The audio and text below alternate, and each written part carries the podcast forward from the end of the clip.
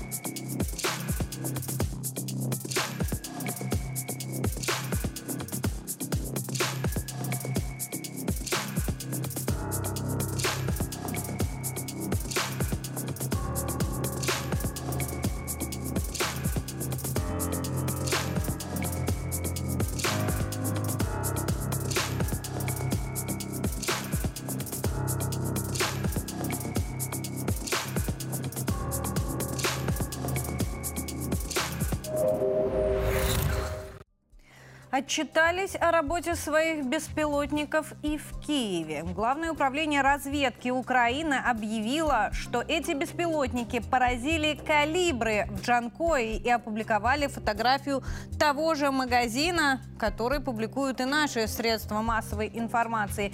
А, средства э, украинские считают, что именно там Россия хранила свои калибры. Правда, разведка докладывает, что удар нанесли по железнодорожной станции. И вот этот магазин за нее, вероятно, и выдается.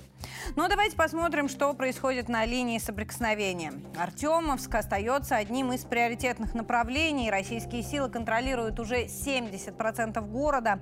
Об этом сообщил глава ЧВК «Вагнер» Евгений Пригожин. А, что касается Артемовска, то уже и западные аналитики пишут, что нужно оставлять ВСУ город, однако Зеленский такого приказа не дает. А, естественно, возникает вопрос, Почему? Так вот, э, эксперты пришли к выводу, что Киев не отводит войска, потому что боится потерять доверие Запада. Денег у них попросту не будет, если они сдадут город и не оправдают возложенных на них надежд. Кулеба, например, тоже признал, что потеря Артемовска грозит потерей и других городов. Кроме того, украинские аналитики решили, что уже сейчас готовятся силы российские для прорыва дальше на Северск. Но а, не будем забегать вперед, давайте посмотрим, что происходит в Артемовске. Вот такую карту публикуют э, военкоры «Русской весны». Давайте откроем ее покрупнее. Здесь как раз последние передвижения Э, наших э, музыкантов. Вот смотрите, на севере э, штурмовые отряды э, продвигаются дальше. В районе Богдановки продолжаются тяжелые бои. А на юге э, ЧВК «Вагнер» уже зачищают частный сектор. Это, кстати, информация украинских аналитиков. Ну и сейчас они заняты тем, что обсуждают, э, что Пригожин собирает резервы для прорыва на Северска. Тем временем сам Пригожин говорит, что силы нужны для отражения готовящегося э, на Украине контрудара, потому что они планируют Вагнер отрезать. Мы смотрим с вами дальше. Дальше у нас Авдеевка. Что касается этого направления, то вот накануне советник временно исполняющего обязанности главы ДНР Ян Гагин сообщил, что российские силы за несколько прошедших дней отбили э, несколько атак в районе Опытного и Водянова. Взять Авдеевку, уверены эксперты, удастся только если перерезать пути снабжения украинских войск. Этот укрепрайон строился в течение 8 лет. И выбить оттуда ВСУ не так просто. И действовать, уверены эксперты, нужно по аналогии с Артемовском, то есть отрезать пути подвода резервов и таким образом зачищать каждый дом. А, но что, собственно, и делают наши бойцы, я хотела показать вам как раз последнее а, из опубликованных видео Министерства обороны. Здесь а, работа артиллерии как раз на Авдеевском направлении. Система остается все той же, стара как мир, штурмовые отряды продвигаются, продвигается пехота, а прикрывает их МСТА-Б.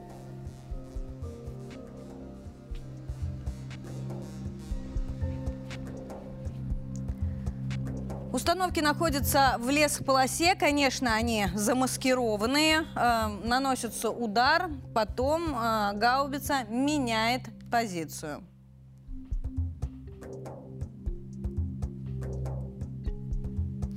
Подробнее можно посмотреть в нашей телеге 360 ТВ. Там же оставляйте свои комментарии.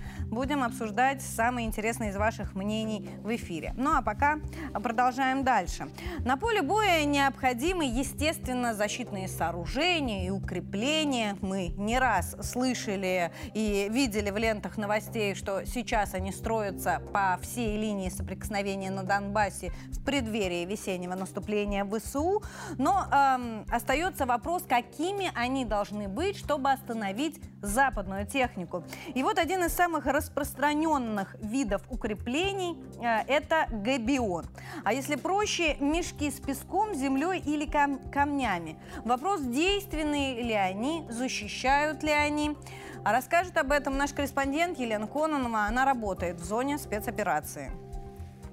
Привет, это рубрика «Дневник корреспондента», где мы рассказываем неочевидные подробности о жизни и работе в прифронтовом городе. Недавно мы выпускали сюжет, в котором рассказывали о редакции одного из донецких каналов. Там телеведущие вынуждены вещать из бомбоубежища из-за обстрелов. И в комментариях у нас спросили, увидев там подснятые планы города, а что это за мешки? Неужели нет ничего надежнее и современнее? Ну, насчет того, что такие защитные конструкции не новы, это правда. Впервые их стали применять еще в 1914 году во время Первой мировой войны. А, ими, как правило, обкладывали пулеметные гнезда. По поводу того, насколько они эффективны, многочисленными экспериментами, вы их можете найти в интернете, а, доказано, что пуля при определенных условиях не проходит сквозь песок. Дело в том, что в песке высокоскоростная пуля не плывет, а преодолевает сопротивление огромного количества частиц. И чтобы защита была надежной, важно, чтобы стена из мешков была плотной, а в толщине каждый мешок был не менее 50 сантиметров. Ну и, как вы понимаете, никаких перестрелок в Донецке нет, но вот такие вот конструкции действительно надежно защищают от осколков снарядов. Я думаю, что владельцы этого магазина не раз меняли окна и в конце концов решили себя таким образом защитить. Кстати, в советское время такими мешками защищали еще и броню танка, но это уже совсем другая история история. За минувшие сутки ВСУ обстреляли Донецк несколько раз. Конкретно они нанесли 15 ударов, выпустили 15 натовских снарядов. Э, в результате обстрела э, Куйбышевского района погиб один мирный житель. Ну а теперь давайте обратимся к официальной информации Министерства обороны. Последнее заявление Коношенкова разобрали мои коллеги.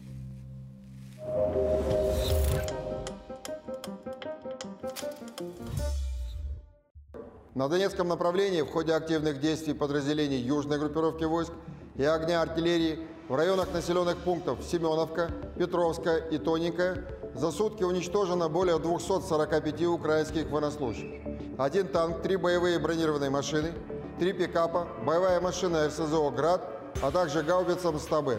На Купянском и Краснолиманском направлениях в результате активных действий артиллерии и ударов авиации нанесен урон живой силе и технике в Харьковской области, ДНР и ЛНР. Количество женщин сейчас на службе э, формирования киевского режима э, с февраля прошлого года увеличилось в разы.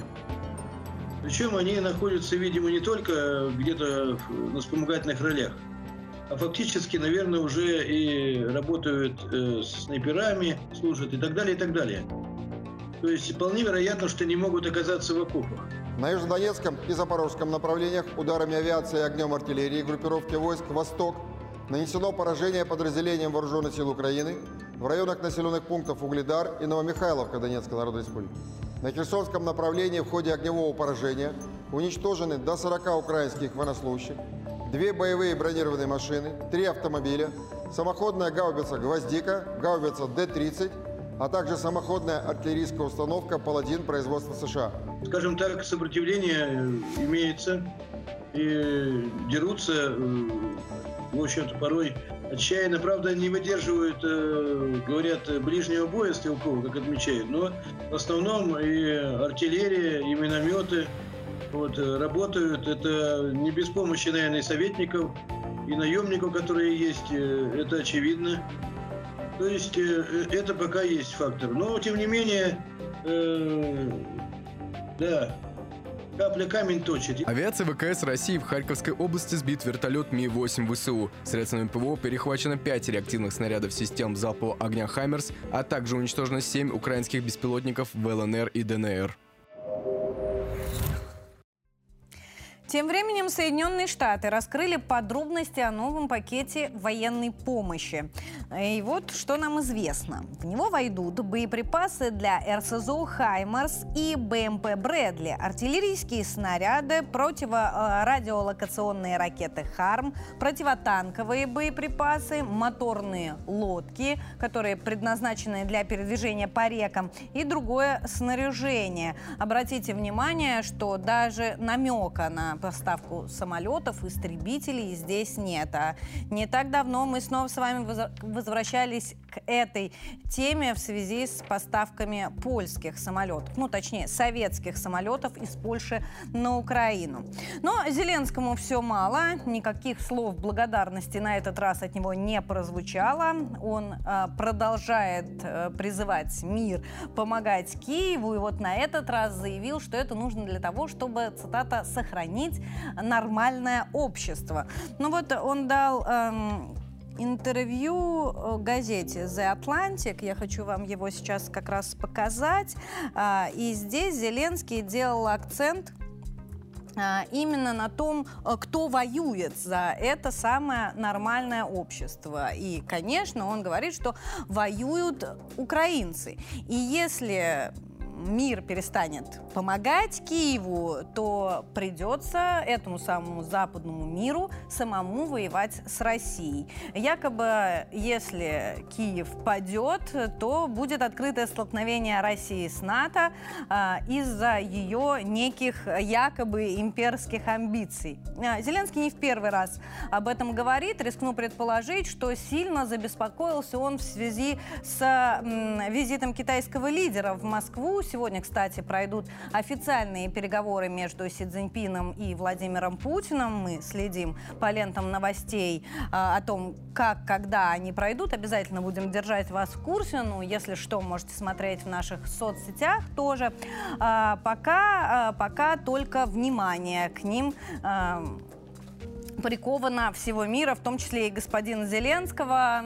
И вот он говорит о том, что Украина э, встала между, между Западом и Востоком таком э, случае, а у Востока сейчас очень, очень амбициозные планы. Однако, однако подтверждений, конечно, этому никаких нет, и это только украинская риторика, и она остается постоянной.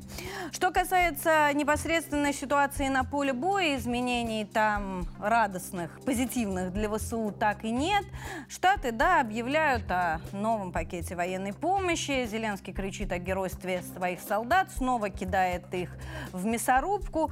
А вот сами эти простые солдаты ВСУ не видят натовского вооружения на поле боя, собственно, которое Запад им только обещает. Хочу вам показать один из постов нашей телеги. 360 ТВ. Тут есть как, как раз э, цитата украинского солдата, который говорит о натовском вооружении. Вот это все я вижу только по телевизору. Куда оно идет? Мы были в Тернополе, были под Киевом, в Александровке, нигде я этого не видел. Где-то же оно есть, раз его дают и показывают. А, ну, рискну предположить, что его действительно показывают и объявляют, что дают, э, в первую очередь для пиар-эффекта. Ну и во вторую э, для изменения ситуации на поле боя. Хотя лучше э, быть готовым к тому, что это вооружение действительно примет участие в боевых действиях и сообщение о том, что Киев готовится к весеннему наступлению, вряд ли, вряд ли э, основываются на каком-то воздухе Давайте с вами к экспертному мнению перейдем. Я знаю, с нами на связи есть наш э, первый сегодняшний гость Юрий Альбертович Кнутов, военный историк, директор Музея войск ПВО в поселке Заря городского округа Балашиха. Юрий Альбертович, здравствуйте, рада приветствовать. Здравствуйте. Юрий Альбертович, сегодня на лентах новостей появилось тревожное сообщение, правда не подтвержденное, что Зеленский хочет нанести удар по Артемовску, конкретно по музыкантам, именно в период э, государственного визита Си Цзиньпина в Москву. А зачем ему это нужно или это очередная пиар-акция? Ну, но вообще наступление-то готовится укра... украинских сил, и мы должны к этому относиться ну, здравомысляще. И действительно, войска стягиваются на трех направлениях. Это Луганское, это вот на Артемовск и Запорожское направление. Если Луганское и Запорожское считаются ключевыми, то Донецкое направление, оно, в общем, как бы вспомогательное. И поэтому подготовка удара, она э, вполне реальна. Почему? Потому что ну, где-то дней 10 назад э, в Северске находилось две бригады э, украинских вооруженных формирований. Э, соответственно, в Славянске бригада и в Часов Яре бригады. За это время были подтянуты дополнительные силы. Я так полагаю, что где-то они в два, раза в два, в полтора точно увеличились. И возможность нанесения удара с таким расчетом, чтобы попытаться отсечь часть э, все, все, конечно, всю группировку э, киевский режим окружить не сможет. А, соответственно, часть наших войск, они, конечно, могут отрезать, и именно поэтому, в общем-то, об этом Пригожин говорит в своем заявлении и обратился за помощью для того, чтобы это, этого не произошло. Ну, а киевскому режиму надо показать, что э, Россия слабая, она не в состоянии одержать победу, ее поддерживать не надо. Вот для этого готовится провокация, э, связанная с нападением, э, с попыткой, точнее, нанесения удара по э, ЧВК Вагнера. И, а учитывая, что ЧВК Вагнера, ну, в общем-то, относится к разряду достаточно боеспособных частей, и показывают очень хорошие результаты, несмотря на то, что вот тот же Артемовск, в общем-то, хорошо укреплен, войска продвигаются, воюют в меньшинстве и, и по-суворовски одерживают победы, и поэтому, конечно, реакция на поражение ЧВК Вагнера во время визита Си Цзиньпина, она будет играть определенную роль. Представьте себе, докладывают, что вот обращается Путин за помощью или поддержкой, или каким-то, соответственно, взаимодействием, и вдруг такая новость, что наиболее боеспособные части разбиты. Юрий Альбертович, а для весеннего наступления, такого масштабного, они там Крым собрались отвоевывать, не мелковато просто уничтожить Вагнер? Вы знаете, это, это просто один из этапов. Ведь наступление еще не начиналось. А, силы сосредотачиваются, как я уже сказал, это Луганское направление, это Запорожское направление и частично под вопросом еще. Все будет зависеть от того, зависеть от того, удастся ему уничтожить Вагнера или не удастся. Если удастся, значит еще и Донецкое направление появится.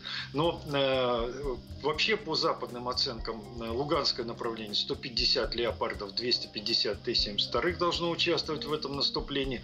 Запорожское направление точно такое же соотношение 150 леопардов и, соответственно, 250 Т-72.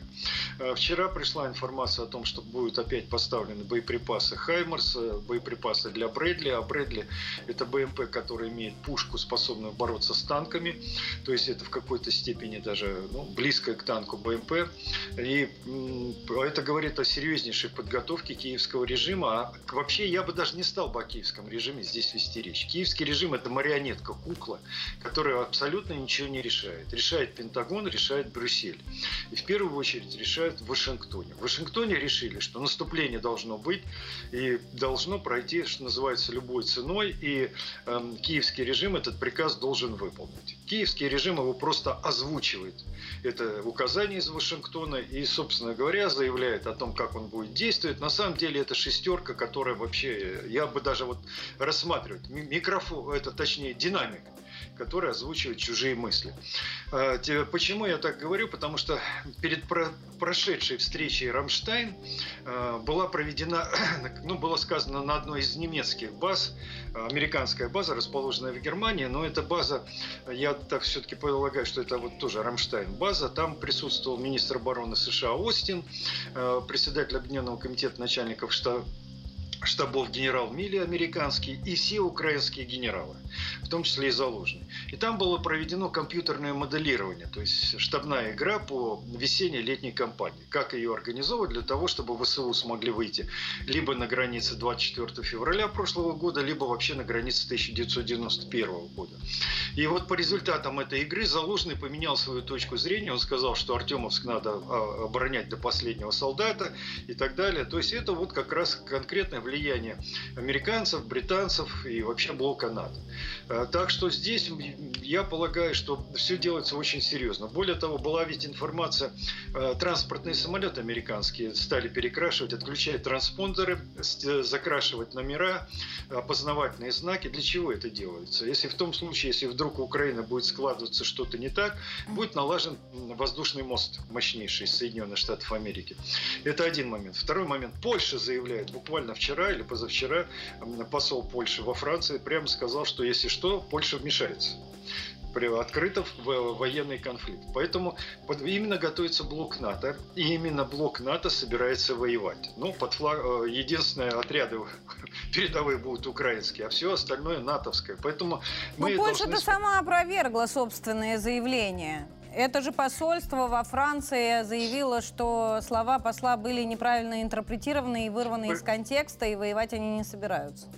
Да, ну, пока конечно, это только слова, да, конечно, да, мы все понимаем. Именно поэтому они э, посылают, направляют сейчас истребители на Украину, именно поэтому они сейчас проводят учения возле Калининградской области, именно поэтому э, направляется на, 3, там, на, на 30 тысяч армия польская сократилась, и, а количество добровольцев в украинской армии выросло, то есть польские солдаты служат. И информация приходит с поля боя э, конкретно, что практически, если где-то французская, где-то английская, где-то арабская речь, а польская по всей линии фронта. Ну, у Польши свои, свои интересы на Украине, да, они да, о них да. не, неоднократно заявляли. Спасибо большое за вашу оценку. Юрий Альбертович Кнутов, военный историк, директор музея войск ПВО в поселке Заря городского округа Балашиха. С нами был на связи.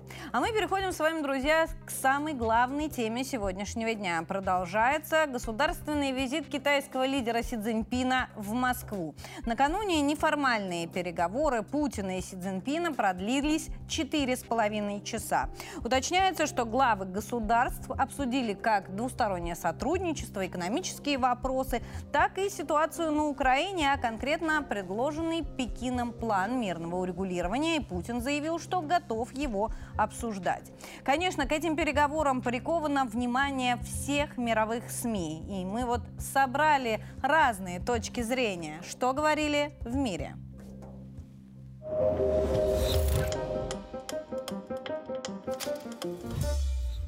Путин и Си Цзиньпин на обложках мировых СМИ. Уже девятый визит председателя КНР в Россию. Однако эта поездка стала самой обсуждаемой. За саммитом внимательно следят из Белого дома, сообщила Нью-Йорк Пост. Власти США беспокоятся. Главы двух ядерных держав могут продвинуться вперед в вопросе поставок вооружений для России из Китая. По данным CNN, Штаты пытались помешать встрече, чтобы не дать Пекину предложить мирный план по Украине. По мнению американцев, переговоры выгодны только российской стороне. Отказ от любых диалогов по Украине озвучил госсекретарь США Энтони Блинкен. По его словам, прекращение огня позволит Владимиру Путину отдохнуть и, цитата, «переобуть свои войска», а затем возобновить боевые действия в более выгодное для России время. Однако Вашингтон все еще планирует поездку госсекретаря в Китай. Цель – сохранить каналы коммуникации между странами. В Белом доме констатировали, Россия и КНР укрепляют отношения, и визит Си Цзиньпина в Москву это подтверждает – по словам координатора по стратегическим коммуникациям Джона Кирби, России и Китаю не нравится лидерство США в мире. В этом Си Цзиньпин и Путин союзники. В Белом доме также сообщили, что Байден хочет поговорить с председателем КНР. Однако их диалог пока не запланирован. Звонок откладывают. Си Цзиньпин официально занят. Лидеру КНР сейчас и правда не до Байдена. Неформальные переговоры с Путиным в Кремле продлились четыре с половиной часа. Уважаемый президент Путин, я всегда называю вас своим дорогим другом. Мне очень приятно по вашему приглашению еще раз посетить Россию с государственным визитом, тем более сразу после моего очередного переизбрания председателем КНР. И в качестве первой страны зарубежного визита я выбрал именно Россию. Символично, что ровно 10 лет назад мы с вами здесь встречались, вы совершили свой первый визит в качестве председателя Китайской Народной Республики в России. За это время э, мы сделали сделали существенные шаги в развитии наших отношений. Уверен, под вашим руководством Китай сделает в ближайшие годы э, дальнейшие шаги в своем развитии и, безусловно, будет добиваться тех целей, которые вы ставите. Основная часть встречи проходила в формате тет-а-тет -тет и без камер. По окончании российский президент вышел на улицу проводить китайского коллегу. Уже через несколько часов лидеры России и Китая увидятся вновь. Официальная встреча начнется в 15.00. Накануне главы государств обменялись программными заявлениями. Путин напомнил о недавно подготовленном в Пекине плане мирного урегулирования на Украине. С этим документом в Москве внимательно ознакомились и намерены позднее обсудить, заявил российский лидер. Основные переговоры пройдут сегодня. Сначала в узком составе, а затем в расширенном. Стороны обсудят экономическое взаимодействие и военно-техническое сотрудничество. Также они подпишут несколько двусторонних соглашений. В первой половине дня с председателем КНР встретится и российский премьер Михаил Мишустин. Хотела отдельно обратить ваше внимание на последние кадры вот этого сюжета, который вы смотрели, ведь после переговоров Путин сам вышел провожать Си Цзиньпина. Они кратко пообщались и попрощались у автомобиля, чтобы встретиться снова сегодня. Конечно, многое осталось за кадром, и мы постарались заглянуть туда, куда не следовало.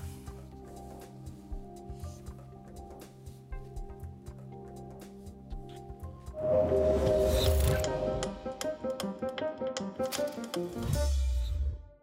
Встреча Путина и Си Цзиньпина состоялась накануне в Кремле. Для китайского лидера, переизбранного на третий срок, это первый государственный визит, высший статус переговоров. Неудивительно, что за перемещениями политика пристально следили местные журналисты и пользователи соцсетей.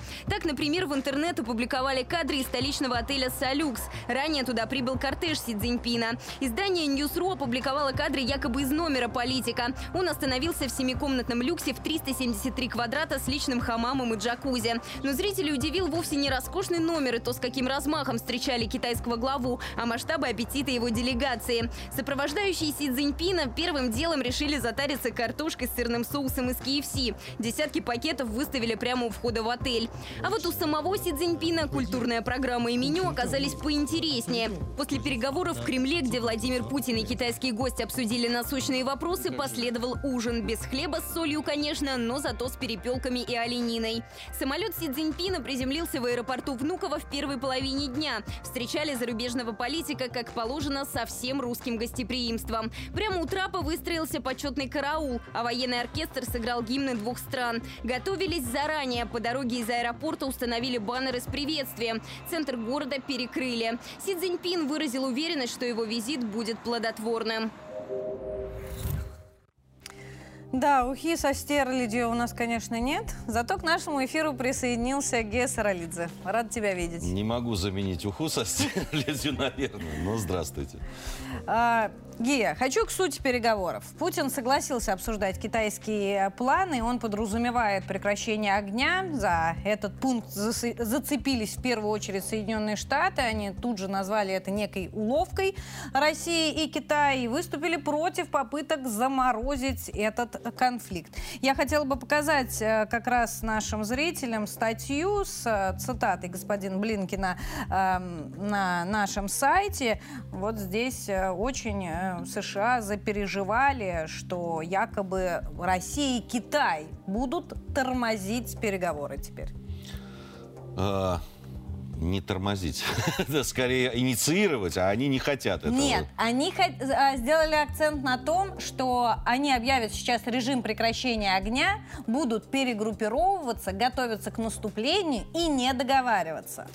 Э, ну, да, можно спорить о последовательности, которые... Здесь факт остается фактом, и во всем мире это всем очевидно. Кто выступает за э, путь мирного урегулирования какого-то, каких-то переговоров там и так далее, и кто э, просто э, всячески торпедирует любые возможности э, да, там сейчас э, какого-то мирного процесса. Во-первых, кто сказал, что Россия заинтересована в замораживании или в перемирии?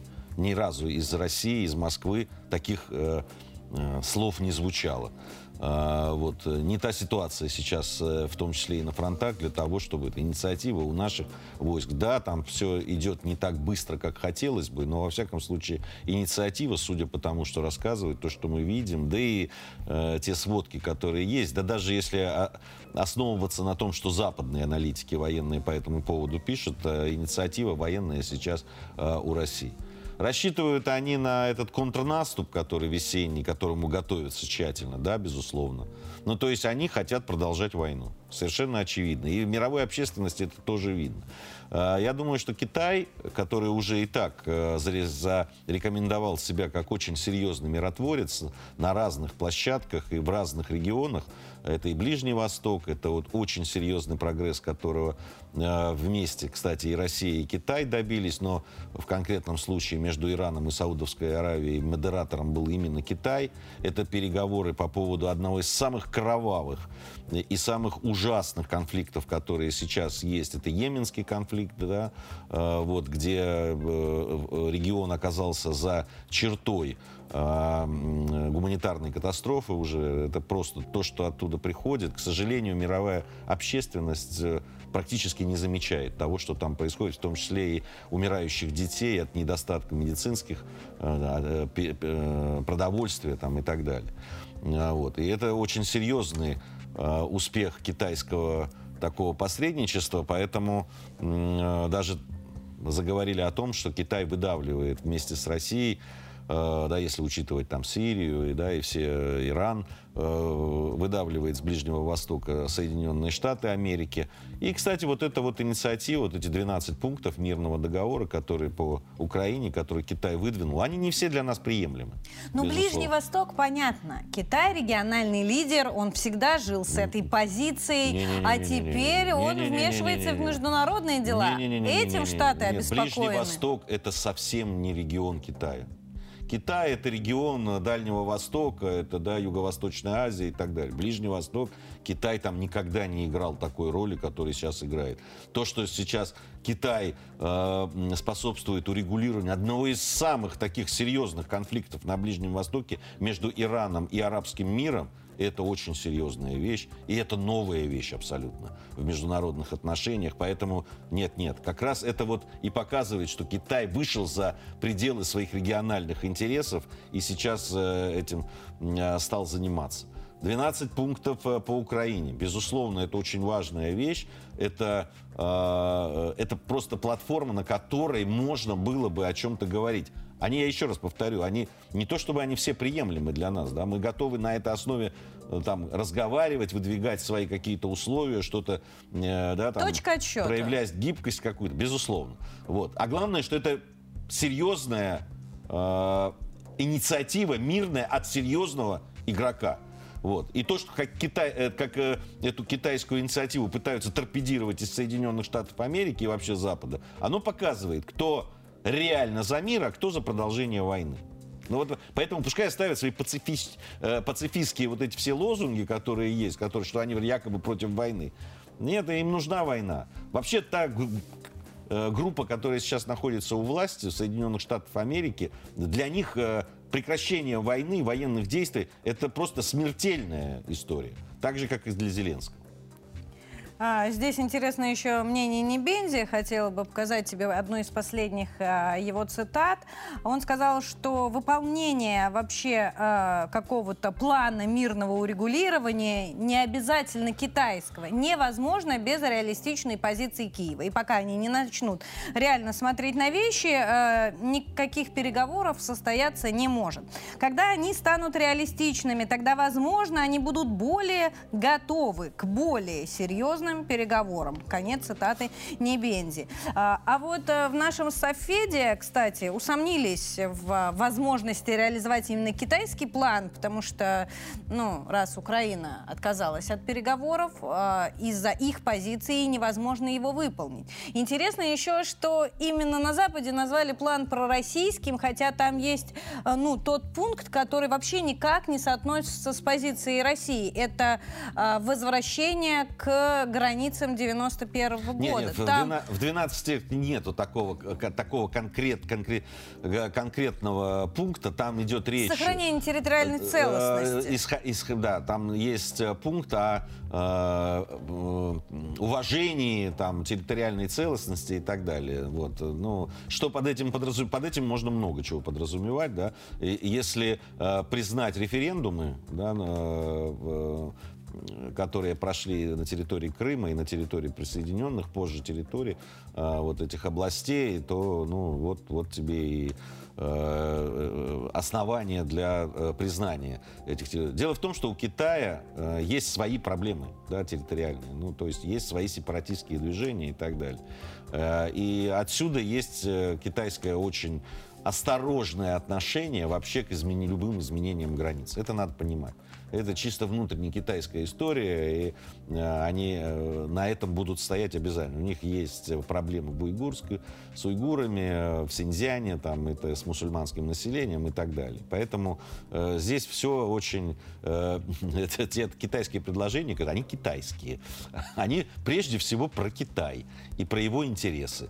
Э, мы это прекрасно понимаем. Другое дело, что мы всегда можем проявить гибкость, они могут проявить гибкость. Э, вот. И я говорю, это может послужить основой. Это просто как инициатива некая о том, что давайте попробуем, да, там, действительно... Ну вот Путин согласился. И тут же в Белом доме сильно запереживали аж до того, что они официально сказали, что Байден хочет срочно поговорить с Си Цзиньпином. А, а звонок, правда, не запланирован. Сообщили Байдену, что очень занят китайский лидер пока. Ну, им надо отыграть играть эту историю. Понимаете? Они сейчас, э, я там почитал то, что пишет западная пресса, и они вот, мол, возможный звонок Зеленскому, это означает, что у Китая есть некие ограничители э, на э, как бы э, совместные действия с Россией там, и так далее. Им нужно э, информационно и пропагандистски отыграть этот э, беспрецедентный... Что союза нет России с Китаем, Мы делаем... Вот это, я бы был очень аккуратным со словами «союз», там, да, там и такие вещи. У нас есть есть э, взаимные интересы, у нас есть э, сотрудничество, у нас есть э, договоренности, в том числе и военно военно-техническом и военно-политическом плане. А, у нас есть некие договоренности, которые мы не выносим, безусловно, на всеобщее обозрение. И да, этого а, не надо делать ни, ни в коем случае. Вот. У нас есть э, те вещи, есть церемониальные такие вещи, которые наоборот, да, там заявление о вечной дружбе, о э, партнерстве, о том, что мы вместе идем на века, вместе бок о бок, что мы будем стоять спина к спине и так далее. Ну, такие со стороны китайских товарищей восточные выражения такие, да, э, присущие э, восточным людям. Но э, надо понимать, вообще сам по себе государственный визит, первый после избрания на третий срок Синьцзиньпиня, по своей продолжительностью он максимально возможный в дипломатической истории, да, фактически полных три дня. Да, э, председатель Си здесь, в, в России. Э, переговоры в разных форматах, по, по разным темам. И понятно, что Запад, Запад пытается это отыграть. Вспомните, еще э, год назад, после начала специальной военной операции, до э, начала специальной военной операции, западные СМИ, западные политики говорили о том, что Китай не поддержит, что Китай настолько интегрирован э, в западную экономику, настолько он получает много выгод финансовых, что он не решится поддержать Россию. И им сейчас надо это отыгрывать а им надо отыгрывать то, что э, этот визит есть, что он вот такой обширный, что он такой серьезный. И понятно, они будут со всех сторон говорить, вот он должен позвонить э, Зеленскому, а вот Байден позвонит э, Син Цзиньпинь. Да пускай звонят. Пускай связываются, пускай разговаривают. Они еще, знаешь, Мы следим что... за тем, что происходит между двумя нашими странами. Это стратегическое партнерство, совершенно очевидно. Они, знаешь, еще на что обратили внимание? Что этот самый визит Си Цзиньпина в Россию как символ дружбы в связи с тем самым ордером на арест Путина, который вы, э, выдал Международный уголовный суд. Ну, вранье же. Ну, э, они же выдали этот ордер специально после того, как стало э, известно, уже доподлинно известно, даты и формат э, этого визита. Это было сделано нарочито. Это было сделано для того, чтобы, э, э, для того, чтобы ну, как можно, да, какого-то яда подлить, отравить этот э, э, визит, чтобы испортить настроение там, и так далее. Но это не все еще. А отравить они вообще всю эту историю планировали э, с помощью Венгрии. Но сначала Блумберг написал, что Венгрия заблокировала заявление Евросоюза о выдаче этого самого ордера. Потом сама Венгрия это опровергла. Но здесь э, хочется еще обратить внимание, сколько денег Евросоюз уже заплатил этому самому Международному уголовному суду. 10 миллионов евро за его работу по Украине в 2022 году. И еще выделит как минимум 3 миллиона до 2025 года. Это вот э, их еврокомиссар выступал на международной конференции спонсоров работы Международного уголовного суда. Кто платит, те решения суд и принимает. А вот сейчас, например, страны ЕС э, изучают возможность выделения дополнительных денег для офиса прокурора МУС. Да пускай выделяют, что хотят, и пускай вы, выпускают, какие хотят. Прекрасно мы знаем, что да, большинство стран серьезных не признают юрисдикции Гаагского суда, в том числе Соединенные Штаты Америки, тот же Китай, кстати, да, и ряд других э, э, государств, которые не признают. Э, Соединенные Штаты Америки вообще прекрасные люди. Э, между прочим, вот этот вот судья, который выдал этот ордер, помимо того, что у него родной брат, который за педофилию сидел, вот, и тут вышел, да-да-да, за изнасилование и педофилию. Вот, прекрасный человек. Это прекрасная, наш прекра- раскопал Прекрасная уже. семья. Ну, это журналисты наговорили. Да, это вот оно было в, в, прямом доступе. Он только-только вышел, он получал почему-то, по их законам, видимо, так, педофилом делом они очень лояльно относятся. 18 месяцев или что-то такое. Отсидел там 6 или 7 и вышел. По УДО, видимо. А вот. Э, так э, этот э, самый судья так еще находится под санкциями Соединенных Штатов Америки, чтобы вы знали. Потому когда они попытались там чего-то там расследовать военные преступления в, а, а, военных Соединенных Штатов Америки, за что были Э, обруганы, вот, посрамлены, и еще, значит, против них были введены санкции. Поэтому Соединенные Штаты Америки, которые признают, когда значит, этот суд э, направлен против там, Югославии, там, бывших сербов там, э, или э, русских, он, они не признают, когда он направлен против них. Поэтому это вообще это марионетка абсолютно бессмысленная, отвратительная к суду, вообще судом-то это называть вообще язык не поворачивается. После вот этих всех судилищ, которые были устроены над югославскими политиками, политическими деятелями, над Сербцем, над Караджичем э, и так далее, да, которые просто морили людей, которые погибали у них в застенках, так и не заканчивались ничем их э, многолетние судебные заседательства. Вообще говорить о них... Э, да, это политическая некая декларация Евросоюза, которая ставит себя в положение, ну, таком, практически войны с Россией. Ну, это их дело. Но на самом деле, забегая вперед, скажу, что большинство наших зрителей согласны с тобой, но я хочу передать слово аппаратные, чтобы мы почитали самые интересные из ваших комментариев.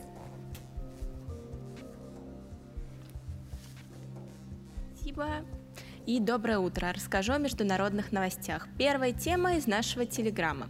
Главный констебль Великобритании Харрингтон требует увеличить оплату труда полицейских. Вы не можете ударить электрошокером по счету за газ или надеть наручники на семейный продовольственный магазин, сказал он. По его словам, несколько сотен полицейских запросили разрешение на вторую работу, так как не могут свести с концы с концами. Ко всем забастовкам, которые сейчас бьют по Великобритании, может добавиться и митинг полицейских. Наш подписчик Валерий интересуется, ой, а кто митинг полицейских-то разгонять будет? А вот другой наш подписчик, бортмеханик, считает, вот это кино будет, если еще и полиция будет участвовать в митингах. Перейдем к, новость, к новостям из ВКонтакте.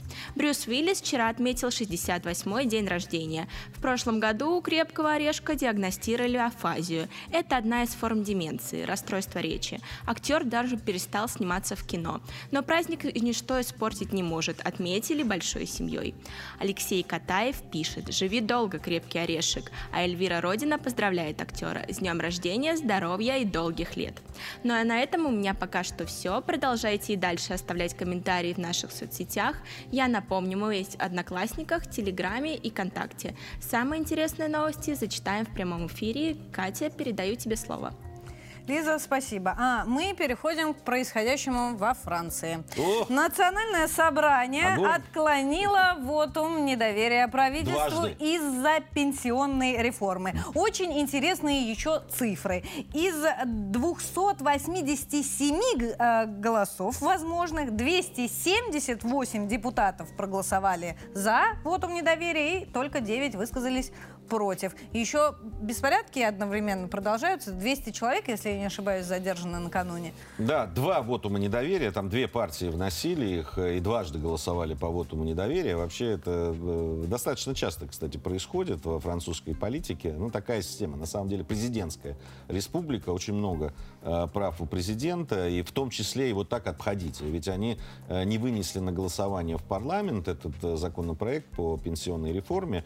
Вот, и из-за чего этот вотум недоверия и возник. Да, то есть они обошли парламент, э, приняли законопроект без его ратификации в парламенте. Из-за этого вот он недоверие. Кстати, с, э, за э, вот эти там очень десятилетия, которые э, существует эта практика, вот у недоверия голосовали много раз, но только один раз проголосовали за. Это было в каком-то там 63-м году, по-моему. А, вот. Э, здесь там же все зависело от э, республиканской партии. Э, у них 63 голоса, если я не ошибаюсь. 30 из них должны были проголосовать за вотум недоверия, и тогда он мог бы пройти вместе с левыми и правыми. А, вот. Но, видимо, не набралось такое, такого количества. А, вот. Там интересно, сам глава этой республиканской а, партии такой, сделал такой вираж. Значит, он сказал, что я не могу устраивать хаос в хаосе, ну и типа голосовать. Вот. Но понятно, что сами депутаты от этой партии могли голосовать как угодно. У них разные мнения по этому поводу были. Но вот после этого заявления, кстати, его штаб-квартиру разгромили. Вот те самые ребята, которые сейчас там жгут. Ну, вообще, ну что, никуда не денешься. Национальные традиции, они очень сильны во Франции, в том числе и вот такого бузатерства. Сколько раз я был во Франции, там и в том же Париже, я всегда нарывался на какие-то, э, ну, не обязательно вот такого масштаба, конечно, но какие-то демонстрации. Ну, на последователей желтых жилет. Ну, не, не совсем там, нет, ну, там более мирные такие были, но такие, с огоньком, с огоньком, в прямом и переносном смысле этого слова. Вот. Вот. Э, есть такая, э, есть такой... Национальная особенность. Национальная особенность, да, вот это вот выходить на демонстрации, демонстрировать разными способами свое несогласие, к чему, конечно, все время примыкают радикальные такие ребята, которые все, во все это превращают в такой пожар. Но на самом деле вот те картинки, которые сейчас из Парижа приходят, это, конечно, вот сказать о том, что это вот э, город, который считается одним из самых красивых в мире, но язык не поворачивается, если честно. Такого Парижа я ну, правда, давно не видел. Ужас просто. Мы сейчас его как раз и покажем. Гия, спасибо тебе большое за твою оценку. А мы вернемся в Париж. Итак, что происходит во французской столице? Проанализируем еще раз.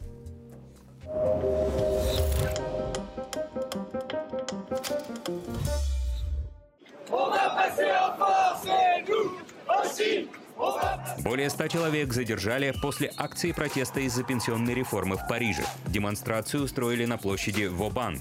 Митингующие жгли мусорные баки, бросали в полицию петарды и бутылки. В ответ силовики применили слезоточивый газ. Акции прошли и в других городах – Страсбурге, Лионе и Ренне.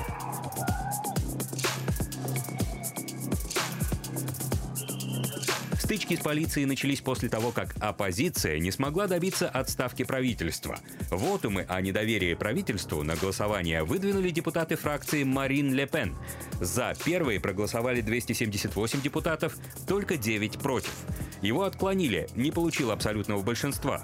Голосование по второй резолюции тоже не увенчалось успехом. Накануне премьер-министр Элизабет Борн воспользовалась статьей 49.3 Конституции страны. Так, законопроект о пенсионной реформе приняли без одобрения в Национальном собрании. И это несмотря на волны народных протестов, которые поднимались в стране с января.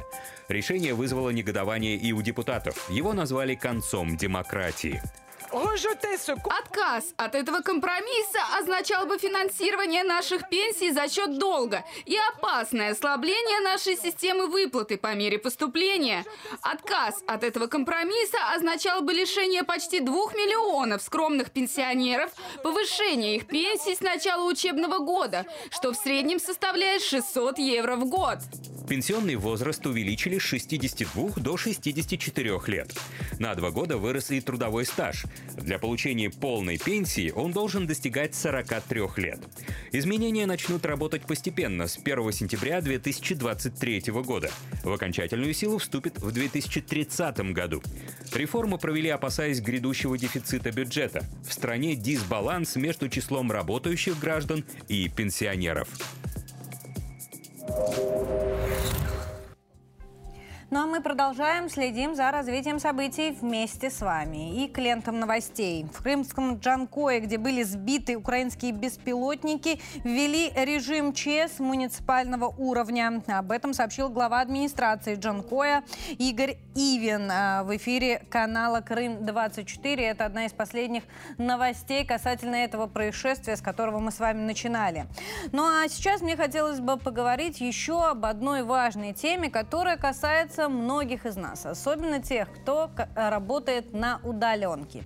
Кибербезопасность. Как обеспечить безопасность своей работы, если вы больше не ходите в офис.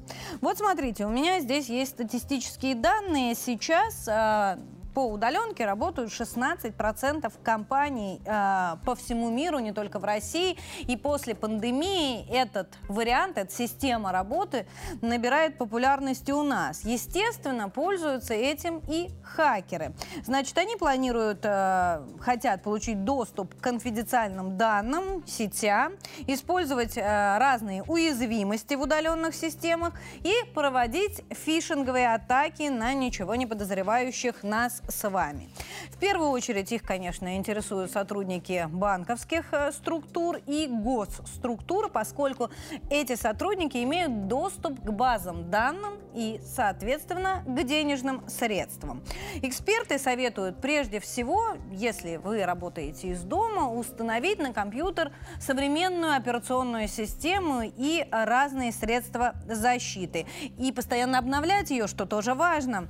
Кроме того, следует разделять разделять личный и рабочий контент, в том числе, чтобы он э, не попал к хакерам. И еще один совет, он меня, если честно, удивил. Нужно помнить о том, что у всех интеллектуальных устройств есть уши и микрофоны. То есть ваши домашние гаджеты, та же Алиса или даже радио-няня способны а, фиксировать информацию, которую вы произносите. Именно поэтому такие беседы вести не стоит. А, возможно, это не все способы обезопаситься, и поэтому мы решили поговорить со специалистом. Дмитрий Артемович с нами на связи, специалист по информационной безопасности. Дмитрий, здравствуйте. Здравствуйте. Дмитрий, а, давайте поговорим о том, как можно обезопасить, киберобезопасить свое рабочее место, если оно находится вне офиса, и те системы, которые компании используют у себя, оказываются недоступными. А в принципе, чем это отличается тем, как вы сидите и работаете в офисе? Но э, у банковской структуры наверняка есть какие-то специальные э, способы защиты баз данных, конфиденциальных данных.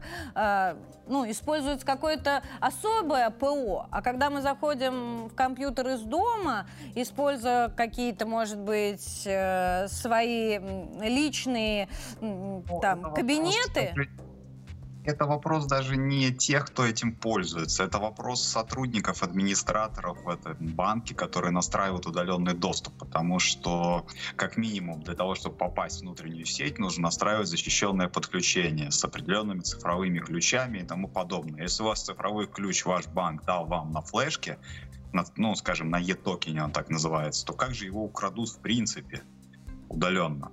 Так что, мне кажется, тут, честно говоря, угроза немножко при, преувеличена. То есть, если в компании есть достаточно толковые информационные безопасники, которые настроят правильный удаленный доступ, то даже украдя, даже если у вас на компьютере будет стоять какой-то вирус, который записывает пароли, нажатие клавиш и так далее, то банально без железных ключей все это будет бесполезно для злоумышленника.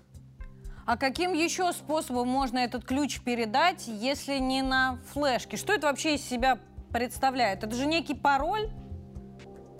Ну вот я работал тоже в компании, которая занималась э, обработкой платежей как раз по банковским картам. То есть э, там к безопасности относились достаточно хорошо, и если ты хочешь работать удаленно, то тебе давали, да, давали флешку, такую э, e-токен, вот, э, как-то, знаете, хакерам с него удаленно скопировать ключ, но я бы сказал, это достаточно сложно было бы сделать. А не имея этого ключа, вы не войдете внутрь сети. Не войдете внутрь сети, у вас не будет доступ к данным. Ну и тем более там тоже все эти доступы разграничивались, кто к чему может получить доступ, кто к чему не может. То есть, э, по большому счету, при работе с такими критическими данными, это вопрос больше, э, как сама компания отстроит безопасность для своих сотрудников. Если а знаете, уровень домашнего там... компьютера как-то влияет, э, ну вот, э, например, у компании какая-то суперсистема безопасности, а у меня дома совершенно обычный ноутбук. А сможем ли мы, что называется, сконнектиться и потянет ли мой ноутбук вот эти все а, навороченные всяко разно средства? Да. да, там ничего сложного в принципе нет для тех, кто в этом разбирается. Спасибо Дома вам большое. Спасибо за вашу оценку. Дмитрий Артемович нас успокоил, специалист по информационной безопасности. Хотелось бы подытожить наш разговор. В общем, нам э, можно быть спокойными. Ну а пока к вашим комментариям слово передаю аппаратный. Да, Катя, спасибо. Пришло время рассказать о самых актуальных комментируемых новостях за прошедший день. Директор Государственного музея изобразительных искусств имени Пушкина Марина Лошак написала заявление на увольнение по собственному желанию. Женщина руководила театром почти 10 лет. Официально срок действия ее контракта истекает 2 апреля. Место Лошак займет Елизавета Лхачева. С 2017 года она является директором музея архитектуры имени Щусева. Олег Асад пишет, интересно, Интересно, кого же поставят? Вот в чем вопрос.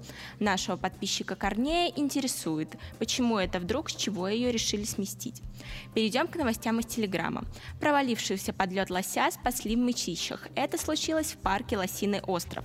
Со слов очевидца, животные перебегали замерзшую яузу. Два из них успешно добрались до берега, а вот третьему не повезло. Очевидцы сразу же позвонили в службу 112. Продрогшего зверя из ледяной воды вытащили работники пожарно-спасательной части области, инспекторы нацпарка. Лосю дали кличку Егорка. Спасение Егорки длилось около двух часов.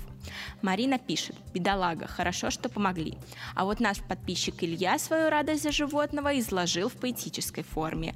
Ура, я рад, спасли лося, рогатый дал хотел уж дуба, но люди мимо не прошли, пробили лед в два ледоруба. Вот такие наши подписчики талантливые. Ну а на сегодня у меня все. Продолжайте дальше оставлять комментарии в наших соцсетях. Напомню, мы есть в Телеграме, Одноклассниках и ВКонтакте. Самые интересные, как всегда, зачитаем в прямом эфире. Катя, тебе слово.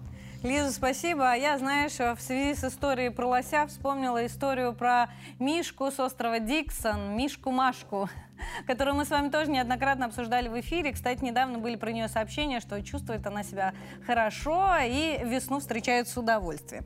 Ну а я хотела показать вам еще один пост в нашей телеге есть у нас возможность показать? Да, видно да, есть, отлично. Здесь э, статья, э, ссылка на польские средства массовой информации и объявление о том, что господин Дуда занялся поиском работы. Наверняка удаленный со всеми средствами безопасности удаленной работы. Эфир наш смотрел.